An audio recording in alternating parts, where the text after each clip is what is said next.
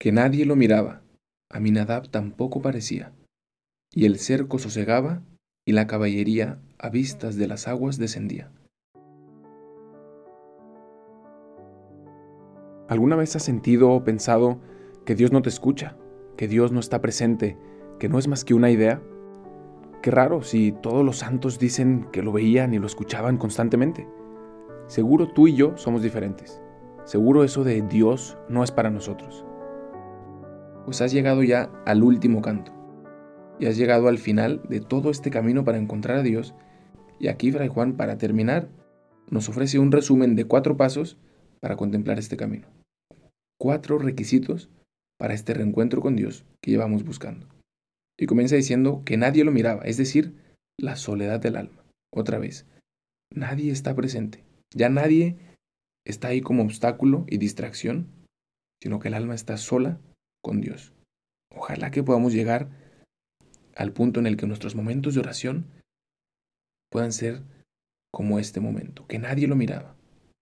La soledad del alma con Dios. Lo miro y Él me mira y nada más.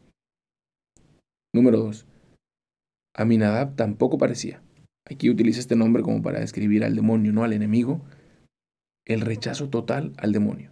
Tampoco parecía. Ya el demonio no tenía lugar. No tenía lugar en mi mesa de negociación, como habíamos dicho antes, ¿no? Para negociar con el demonio hay que no negociar. Y el alma lo ha dejado claro. Aquí el demonio no tiene lugar. Sus tentaciones son rechazadas desde el principio. Ojalá que también en este intento de reencontrarnos con Dios nuestra voluntad, nuestras virtudes sean tan fortalecidas que logremos rechazar al demonio de inmediato. Tercero, el orden sobre las pasiones y los apetitos naturales, cosas que no necesariamente son malas en sí mismas, pero que sabemos que han sido distorsionadas por el pecado y que necesitamos ordenar nuestras pasiones. El cerco sosegaba y la caballería, es decir, hay, hay un cerco, hay una muralla de mis pasiones que me protegen de estos ataques, que me protegen de la ira, que me protegen de la lujuria, que me protegen de los arranques que hay en mi corazón.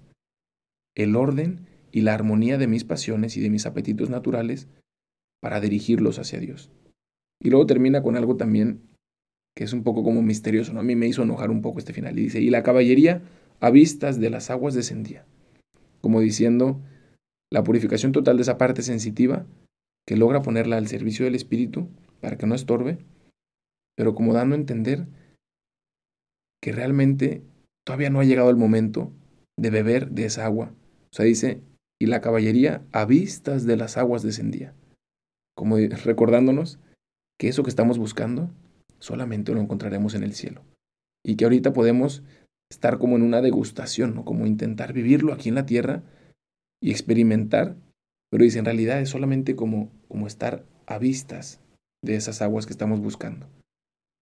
Y así como Moisés se quedó afuera de la tierra prometida y solamente la podía ver de lejos, todo lo que podemos experimentar de felicidad, de plenitud aquí en la tierra, es solamente una vista de esa agua que estamos buscando. Y entonces concluye así, como dándole a entender al alma, que no olvide que en esta tierra no tiene su ciudadanía, que está de camino, pero que realmente lo que está buscando lo va a encontrar hasta que llegue al cielo. Y entonces termina diciendo que nadie lo miraba, Aminadab tampoco parecía, y el cerco sosegaba, y la caballería a vistas de las aguas descendía. Gracias por escuchar este episodio. No olvides de buscarnos en Instagram como Dios en Experiencias. Y si este episodio te ha ayudado en algo, puedes compartírselo a alguien que también esté buscando a Dios, pues te aseguro que incluso antes Dios ya le está buscando a él.